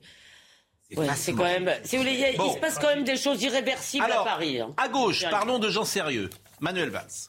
Manuel Valls, mais alors ce qui est terrible, c'est que euh, son public, ne le, quoi, le public de gauche ne se reconnaît pas dans Manuel Valls, qui est quand même le plus sérieux. C'est la gauche républicaine telle qu'on l'a connue dans les années 60. Encore à gauche, la gauche rocardienne surtout. C'est la gauche, c'est la, gauche, euh, la gauche dite républicaine. Écoutez ce qu'il a dit hier sur euh, l'immigration. La gauche républicaine, elle doit pouvoir parler d'immigration. Dire par exemple qu'aujourd'hui il faut arrêter l'immigration. Il faut appuyer sur le bouton stop. Il faut faire une pause. Non, vous dites stop, c'est-à-dire un moratoire, stop, stop. Avons-nous besoin, avons besoin de nouveaux immigrés? Euh, Rien ne le démontre. La priorité doit-elle être à l'intégration euh, de ceux déjà présents sur notre sol? Oui, et, je l'ai déjà dit, je suis un ferme partisan de euh, l'assimilation. C'est fascinant parce que en fait c'est ce que dit Eric Zemmour. Mais alors ce qui est fascinant c'est que non, oui, non, mais, oui. Pardon, mais ce qui est fascinant c'est que quand vous regardez les sondages, à peu près 60 à 70% des électeurs qui se situent eux-mêmes à gauche et qui sont exactement sur cette ligne. Et les chefs de la gauche continuent à être des woke, des différentialistes, des immigrationnistes. Gérard Leclerc. C'est incroyable. Gérard Leclerc. La fracture entre le peuple de, gauche et les élites. Gérard Leclerc il a raison de dire que la gauche doit parler d'immigration. Il a raison de dire que sur un certain nombre de thématiques, la gauche est absente et elle a tort et elle le paye. On le voit, Mme Batista. Là où je ne le suis plus, et là où je trouve qu'il verse dans la démagogie, c'est quand il dit il faut stopper, il faut arrêter. Euh, vous me laissez finir ma phrase, hein, si je puis dire. Il faut stopper, il faut arrêter l'immigration. Parce qu'il dit ça, et dans la phrase suivante, parce que là vous avez coupé avant, on ne peut pas tout mettre. Dans la phrase suivante, il dit, il dit, il faut stopper l'immigration, il faut arrêter l'immigration. Il faut garder des étudiants étrangers parce que c'est l'élite du monde, etc. Il faut mettre des quotas professionnels parce que, oui, on a besoin d'immigrer dans un certain nombre de professions. Euh, il faut garder le droit d'asile parce que ça fait partie, etc. C'est-à-dire que dans la même phrase, il commence par dire un truc. On stoppe l'immigration, on arrête l'immigration, et la phrase suivante, il vous explique qu'on ne peut pas le faire et que donc il faut. Alors, c'est là où il y a une contradiction. Moi, je suis tout à fait d'accord pour dire que, par définition, l'immigration, la, la France n'a pas des portes ouvertes et que, comme les autres pays, peut-être plus que ce qu'on fait aujourd'hui, il faut contrôler l'immigration, il faut mettre des quotas, etc. Mais vous ne pouvez pas dire comme ça, on met l'immigration zéro, c'est pas vrai. C'est pas vrai. Donc c'est de la démagogie et ça ne fonctionnera pas. Deuxième passage sur le regroupement euh, familial, parce que euh, on était avec Laurent Geoffrin qui n'était pas d'accord. En fait, c'est exactement ce que dit Éric Zemmour. C'est ça qui est drôle. Et euh, Laurent Geoffrin disait vendredi, moi je ne partage rien de ce que dit Éric Zemmour. Sauf que Manuel Valls dit précisément la même chose sur le regroupement familial et sur l'immigration. Il le disait il y a deux ans d'ailleurs. Non, mais c'est l'immigration choisie, c'est Rocard. Hein. Non, mais le regroupement familial, c'est autre chose. Écoutons, s'il vous plaît. Avons-nous besoin, avons-nous besoin de nouveaux immigrés? Euh, Rien ne le démontre. La priorité doit-elle être à l'intégration euh, de ceux déjà présents sur notre sol? Oui. Et, je l'ai déjà dit, je suis un ferme partisan de euh, l'assimilation. Mais euh, prenons les sujets. Droit d'asile, il faut le préserver. Mais il faut lutter contre sa dénaturation par euh, euh, une très grande fermeté et en expulsant, en reconduisant à la frontière ceux qui sont débutés. accueillir des étudiants étrangers, évidemment, nous devons former les élites du monde et en luttant contre les abus. Si nous avons besoin sur tel ou tel secteur d'une main-d'œuvre étrangère, alors à ce moment-là, il faut une politique de quotas. Il faut reconduire euh, les migrants en situation irrégulière à la frontière. Et c'est extrêmement difficile. Mais je pense que c'est la ligne qui doit être adoptée pour, euh, pour, euh, pour la France. Il faut suspendre le regroupement familial et notamment les mariages, puisque c'est la principale source aujourd'hui de l'immigration et de la constitution de ghettos dans nos quartiers et dans, et dans nos villes. Il nuance, mais c'est pas exactement ce que vous dites. Bah, c'est moi, Gérard. Euh, non, non, parce qu'il dit faut réglementer le droit d'asile et les étudiants étrangers, c'est sans doute pas euh, grand monde. Ah bah, donc, euh, vous, pouvez pas. C'est combien les étudiants Alors, les étudiants, c'est 100 000. C'est 100 000. les étudiants étrangers, si je peux dire un mot. Mais je peux dire un mot justement. Le problème, c'est le problème, c'est ça, c'est que un, les étudiants étrangers, il y en a 90 000 et je ne crois pas qu'ils soient tous l'élite du monde. Il y a beaucoup de faux étudiants. Pardon, Gérard, il y a beaucoup de faux étudiants. On ne vous a pas coupé comme vous l'avez demandé, donc euh, bien que bien qu'on s'énervait. Donc il y a beaucoup de faux étudiants et on peut là aussi choisir les meilleurs. Et sur le droit d'asile, le droit d'asile est complètement dévoyé. Je veux dire, on ne peut pas avoir 100 000 demandeurs d'asile ou 150 000 demandeurs d'asile. En fait, la réalité, c'est que la question du regroupement familial et tout ça, c'est de savoir si quand des gens viennent, par exemple parce qu'ils ont un contrat, parce que est-ce qu'ils doivent rester, est-ce qu'ils ont vocation à rester en France? C'est ça la question. Jusque-là, on a considéré que oui. En tout cas, moi, ce qui m'intéresse, c'est ce que dit euh, Valls et d'où il le dit. C'est ça qui m'intéresse. C'est-à-dire que je vais vous faire de la provocation, mais il dit ce que Jean-Marie Le Pen disait dans les années 80. Et quand Jean-Marie Le Pen disait ça dans les années 80, on le traitait de fasciste. Non, mais je, suis, désolé totalement en désaccord avec vous. Je viens d'expliquer qu'aucun pays, aucun, que personne, que les gens... Je vous... Non, mais en désaccord, pourquoi Il disait pas ça, Jean-Marie Le Pen? Il disait l'immigration zéro. Oui, bah, donc c'est justement pas ce que dit Manuel Valls. Oh, écoutez, bah. franchement, vous n'êtes pas sérieux. Ah bon vous n'êtes, Non, vous n'êtes bah, Je viens de vous le démontrer. et vous, l'avez admis. Franchement, vous n'êtes pas sérieux. Mais quand on dit zéro, vous comprenez bien ce que ça veut dire. Vous savez très bien. Ce que je veux vous dire, c'est que le langage de l'immigration est tenu en France depuis 35 ans et il était tenu exclusivement par euh, Jean-Marie Le Pen, parfois par la droite, mais la droite était revenue là-dessus et que maintenant la gauche y vient et que ça fait 35 ans qu'on aura fait des erreurs là-dessus. Aujourd'hui, parler, c'est assez simple d'ailleurs. Quelqu'un qui vous parle aujourd'hui d'immigration, mais c'est trop tard. Quelqu'un qui vous parle aujourd'hui, comme hier, d'immigration zéro, dit n'importe quoi. Mais, euh, il faut stopper. Mais bah, déjà, quand, bah, quand c'est stoppé, c'est qu'on arrête. Eh ben non, stopper, non, non. Ah, je suis désolé de vous le dire. mais enfin, c'est pas immigration. Gérard, vous faites semblant de ne pas comprendre. Faut stopper. Je suis désolé. Quand on stoppe, non, c'est pas la même chose. Vous faites semblant de pas comprendre. Il, mieux, il s'agit de limiter. Ah bah limiter. Laissez-moi finir, bon sang. Il s'agit évidemment, par rapport à ce qu'on fait aujourd'hui, on a table ouverte, de limiter au strict nécessaire et par ailleurs de, ne faire, de faire venir des gens qui ont vocation à repartir. C'est ça que ça veut dire. Algérie-Tunisie, c'est très intéressant parce qu'évidemment, comme toujours, les journalistes choisissent les sujets qui les intéressent ou pas. Algérie-Tunisie, il y a eu des débordements très importants dans toute la France. On en parle très peu. Parce que ce n'est pas, évidemment, ces données c'est tellement inquiétant ces images en fait. C'est tellement inquiétant que euh, les journalistes rechignent à montrer cette réalité. Disons-le, ce qui se passait à Marseille, à Toulouse, dans toutes les villes de France, euh, où Zemmour a été insulté avec des, des cris vraiment de, ça, fait peur hein, d'ailleurs. Donc c'est bon. Et puis la France a été insultée parfois. La France a été insultée. c'est insupportable. Bah comme si c'était nouveau. Comme, si, c'était exceptionnel. Donc, donc, donc, je voudrais qu'on voit le sujet de Mathilde Moreau et je pense aux policiers qui sont sur le terrain, qui se font insulter par des jeunes gens qui ont été élevés dans une haine anti-flic depuis des années. Et anti-France. Écoutons le sujet de Mathilde Moreau. Des affrontements avec les forces de l'ordre. Des débordements en plein Paris sur les Champs-Élysées. Ces scènes de violence se sont produites samedi soir après la victoire de l'Algérie en finale de la Coupe arabe de football. Des célébrations qui ont dégénéré dans toute la France, dont Marseille on passe à l'exaction contre les policiers, des tirs de mortier, des projectiles, des insultes avec des gamins qui ont à peine 8 ans sur la canebière et qui insultent nos collègues de tous les noms. On voit bien qu'ils sont biberonnés à la haine anti-flic. Et c'est vrai qu'aujourd'hui, les Français ne comprennent plus que des célébrations communautaires deviennent en fait des célébrations contre la France, contre ceux qui incarnent la France, c'est-à-dire les policiers et les gendarmes. Insultes, violences et dégradations du mobilier urbain. Un phénomène devenu habituel après un match de l'Algérie, regrette ce policier. Dès lors que l'Algérie joue, on sait très bien qu'il y aura forcément des débordements maintenant. On l'a vu d'ailleurs euh, à la Cannes en, 2019. Euh, voilà, il y a des pays comme ça, on sait que, que, les ressortissants, entre guillemets, euh, sont amenés à, à, aller sur les Champs-Élysées ou dans des endroits dans la ville pour faire la fête. Et puis on confond fête avec casse. Dans la nuit de samedi à dimanche, 55 personnes ont été interpellées en France il y avait un périmètre de sécurité hein, qui avait été euh, organisé, si j'ose dire, euh, mis en place en tout cas autour des Champs-Élysées. Je voudrais qu'on écoute.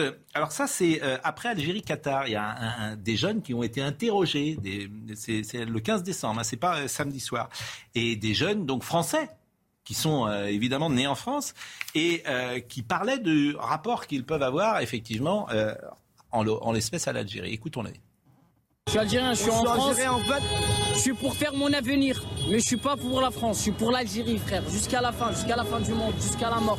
Et ici, es sur les Champs-Élysées, c'est une avenue française Je suis là, je suis, c'est liberté, égalité, fraternité, c'est ça la France, non? Non, les meilleurs, mon frère. Mais je suis pas pour la France. Voilà. Bon. Bah écoutez, après, euh, alors je ne sais pas si ce jeune homme est représentatif, pas représentatif, c'est un témoignage, etc. Chacun, là encore, euh, se fait euh, son, opinion. Bah, mais c'est quand même la première fois, me semble-t-il, où vous avez euh, des jeunes gens nés en France qui disent, au moins il y en a un, il y en a peut-être d'autres, je ne suis pas pour la France. Non, je ne crois, pas que, ce soit la, je ne crois pas que ce soit la première fois, Pascal, du tout. C'est pas la première fois. Ah non, moi je, c'est un, un, processus ancien. Et finalement, qu'est-ce qu'on entend quand on dit par grand remplacement? Bah, C'est bien, c'est bien qu'il y a un remplacement à la fois démographique et migratoire et culturel d'un peuple par un autre. Or là, non seulement le, grand remplacement est visible, mais il a un drapeau.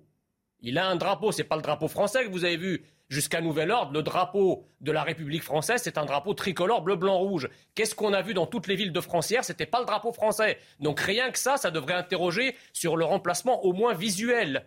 Donc on ne peut pas nier une réalité qui, périodiquement, à la faveur de ces euh, compétitions sportives ou d'autres d'ailleurs, qui sont des compétitions qui ne, concernent pas la France. La France n'a pas joué hier. Il n'y a pas d'équipe de France qui était représentée. C'est une de deux équipes étrangères dans lesquelles la France n'a rien à voir. Et pourtant, nos rues sont occupées par des gens qui manifestent de joie ou de colère ou de haine ou ce que vous voulez contre la France. Donc ça, rien que ça, les journalistes du service public et les autres devraient ouvrir les yeux sur cette réalité qui s'est exprimée hier, plutôt que d'être dans un, dans un déni mortifère. Et qui malheureusement n'est pas, n'est pas comme c'est peut-être minoritaire, mais c'est pas ultra minoritaire. Malheureusement, ça concerne quand même une minorité de plus en plus importante de ces enfants, de ces jeunes. On ne peut que te donner raison, mais les drapeaux, ils viennent du foot. C'est parce que euh, c'est parce que les drapeaux ont envahi les stades, mais du monde entier. Euh, des deux équipes, que après, ça, après ça, les supporters vont sur les Champs-Élysées ou ailleurs et gardent leur drapeau. Donc, il faut donc interdire, il faut interdire les sorties de stade. mais si jamais on, te donne raison, lorsque la France gagne une compétition mondiale, internationale ou européenne, t'envoies beaucoup des drapeaux français en Algérie ou au, Maroc ou en Tunisie? Rien à voir avec bah ça. Si, est-ce que je peux ajouter un truc, pardon Est-ce que, Jacques, Jacques, Jacques, je voudrais ajouter un élément d'information. Je voudrais ajouter un élément d'information. L'ambassadeur d'Algérie en France, d'accord, a appelé, euh, c'est bien celui-là, hein, oui. a appelé les jeunes Algériens, euh, français, j'allais dire Algériens d'origine française, les jeunes Français d'origine algérienne, à peser dans la vie politique française pour leur pays, l'Algérie. Il, y a quand même un gros problème. il faut renvoyer la Alors voyons, voyons une petite séquence que je vous propose, séquence sur les Champs-Élysées.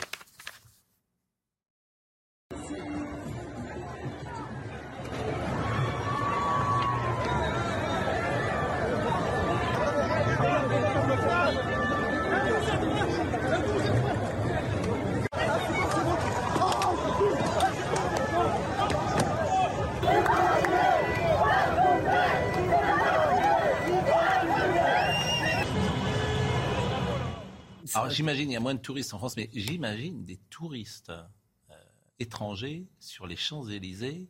Euh, ça ne se passe qu'en France. Ça, c'est des scènes qui ne se passent qu'en France. Vous pouvez aller dans aucun, dans tous les pays du monde. Belgique? Il y a. Euh, autre séquence à Marseille. Regardez à Marseille. J'en sais rien, vous dites ça.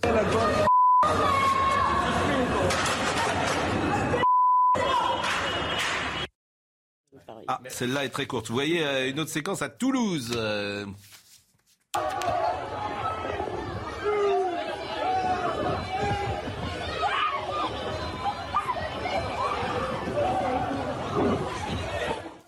Donc voilà, c'est un pays euh, qui, euh, quand un match. Euh... Vous voyez Gérard Maugré à vos propos. Euh, ça ne se passe qu'en France. Bien sûr, ça, se passe en France, mais donc attendez, juste dans, dans, en Angleterre. De toute façon, c'est dans quel autre pays Ça, ça j'en suis pas persuadé. Gérard, dans quel autre pays J'en suis pas persuadé. De toute façon, les débordements. À Londres, à Londres il n'y a pas eu, pardonnez-moi, ce week-end.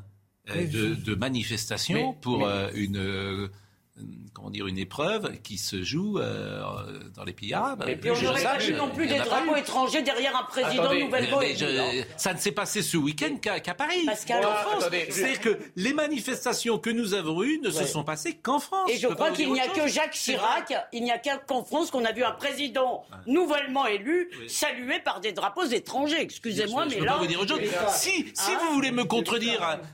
Non, non mais je parle de son élection. Que je sache, il n'y a pas eu ni à Munich, ni à Düsseldorf. Ah, que je sache, j'en sais rien, moi. Mais moi, je le sais, j'ai travaillé un peu avant, j'ai regardé manifestations en Europe.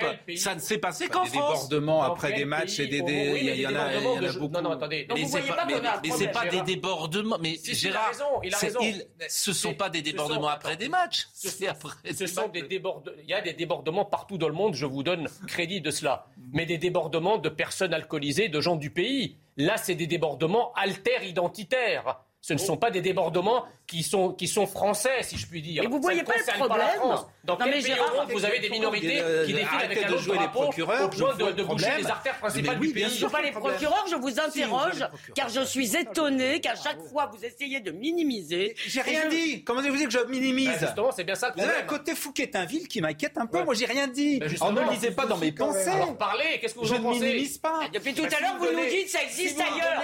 Si vous me donnez la parole, je la prendrai. Allez, prends-la. Dis-nous je pense que tout ce qu'on a, tout ce genre. Je pas sur Mais oui, calmez-vous, Gérard. Gérard n'est peut rien dans ce qui s'est passé Ça m'inquiète. Il n'a pas défilé avec le drapeau. Ah, Gérard, me fait peur. Moi, je dis, si vous me posez la question.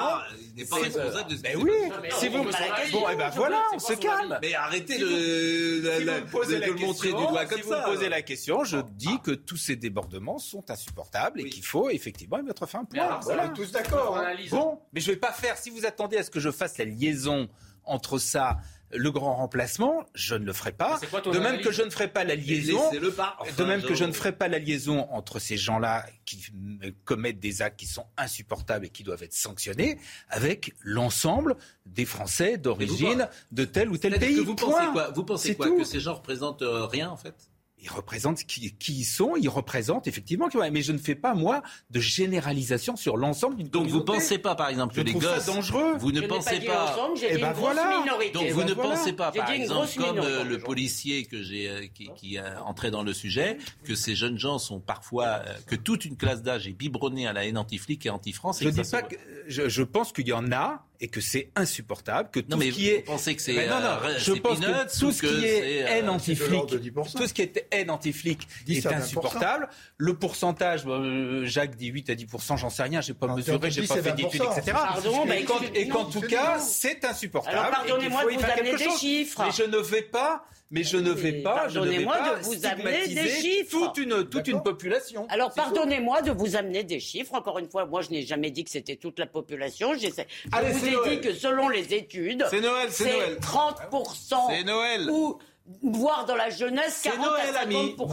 C'est Noël, mon Noël à moi, Patrick Mahé. Vous voulez pas voir les études? Noël. Joyeux. Eh oui. Ah, ça sera vendredi, ça. On terminera la séquence avec Fort-de-France. Euh, mon Noël à moi, c'est Patrick Mahé, notre excellent confrère de Paris Match. Voilà. Bonne année, bonne santé, bonne publicité. Bah, c'est forcément un souvenir d'enfance euh, dans ma Bretagne natale, à Vannes, dans le Morbihan. Mes grands-parents habitaient rue du Menet, une rue euh, très commerçante et très connue à Vannes, en face d'une petite chapelle qui, malheureusement, a été détruite. Elle appartenait à une belle, une belle école maternelle. Il y avait une reproduction de, euh, de la chapelle Sixtine dans cette petite chapelle. Tout était euh, décoré, arboré, euh, c'était extraordinaire. Il y avait toujours un petit solo de cornemuse qui nous rappelait que c'était Noël et c'était extraordinaire. C'était donc après il y avait le, le menu, les oranges partout par terre qui était à l'époque le fruit qu'on distribuait quand j'étais enfant et puis le plat magistral qui arrivait pour Noël, qui pour nous était plutôt des fruits de mer en Bretagne.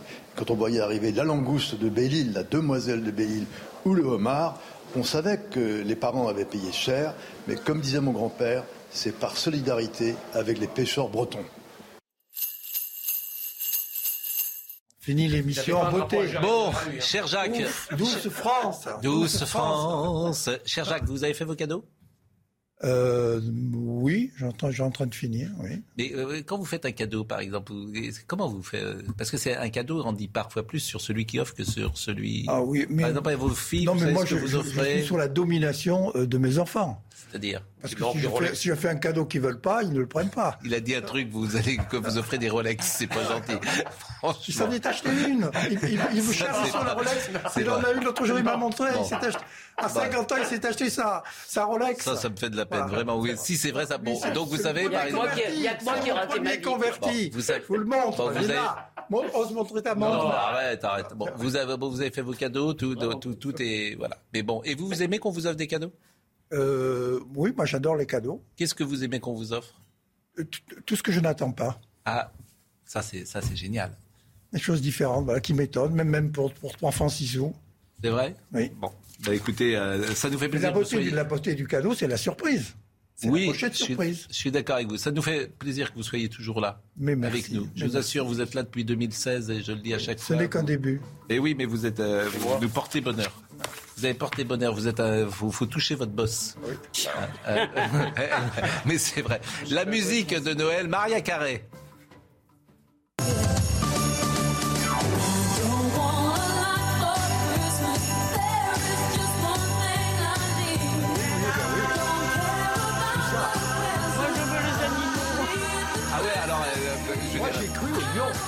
Elisabeth, euh, c'est vrai que c'est les vendredis les animaux. Je suis très jaloux. Il y avait le, le pingouin. Vous savez que je me suis fait insulter pour l'ours blanc par euh, des Vous écolos. étiez super avec l'ours. Le- Puis on dit, il fait rentrer un faux ours blanc. Enfin, bon. Le lion, vous y avez cru J'ai au cru, lion j'ai cru. À Non. j'ai dit quand même, c'est pas possible. Mais pendant les dix premières minutes, j'ai cru. Les dix premières minutes Oui. Parce Vous exagérez, les dix premières secondes. C'est quand il m'a croqué que j'ai. Quand il t'a mangé. Ah mais non, Bon. mais l'ours et le gorille, c'était tellement bien. Moi, Bon, il y a plein de gens qui nous écoutent. Il y a Stéphane, de la BAC. Je le salue, Stéphane. Il nous dit Joyeux Noël. Je lui dis aussi Joyeux Noël. J'ai plein d'amis policiers que je croise de temps en temps. Ils sont contents parce qu'effectivement, on, on- on relaye de temps en temps la difficulté qu'ils ont à travailler sur le terrain. Euh, merci vraiment à tous. Laurent Prat était à la réalisation. Maël et Charlotte étaient au son. Alice Saï était à la vision. Marine Lançon, qui était fébrile ce matin, mais tout va bien chez euh, Marine. Et Justine Cercera, Cerquera, pardonnez-moi, était avec nous. C'est toujours un plaisir. On est là jusqu'à vendredi. Jusqu'à vendredi 24. On est là. Et puis après, euh, vacances. Retrouvez ce programme dès maintenant sur cnews.fr.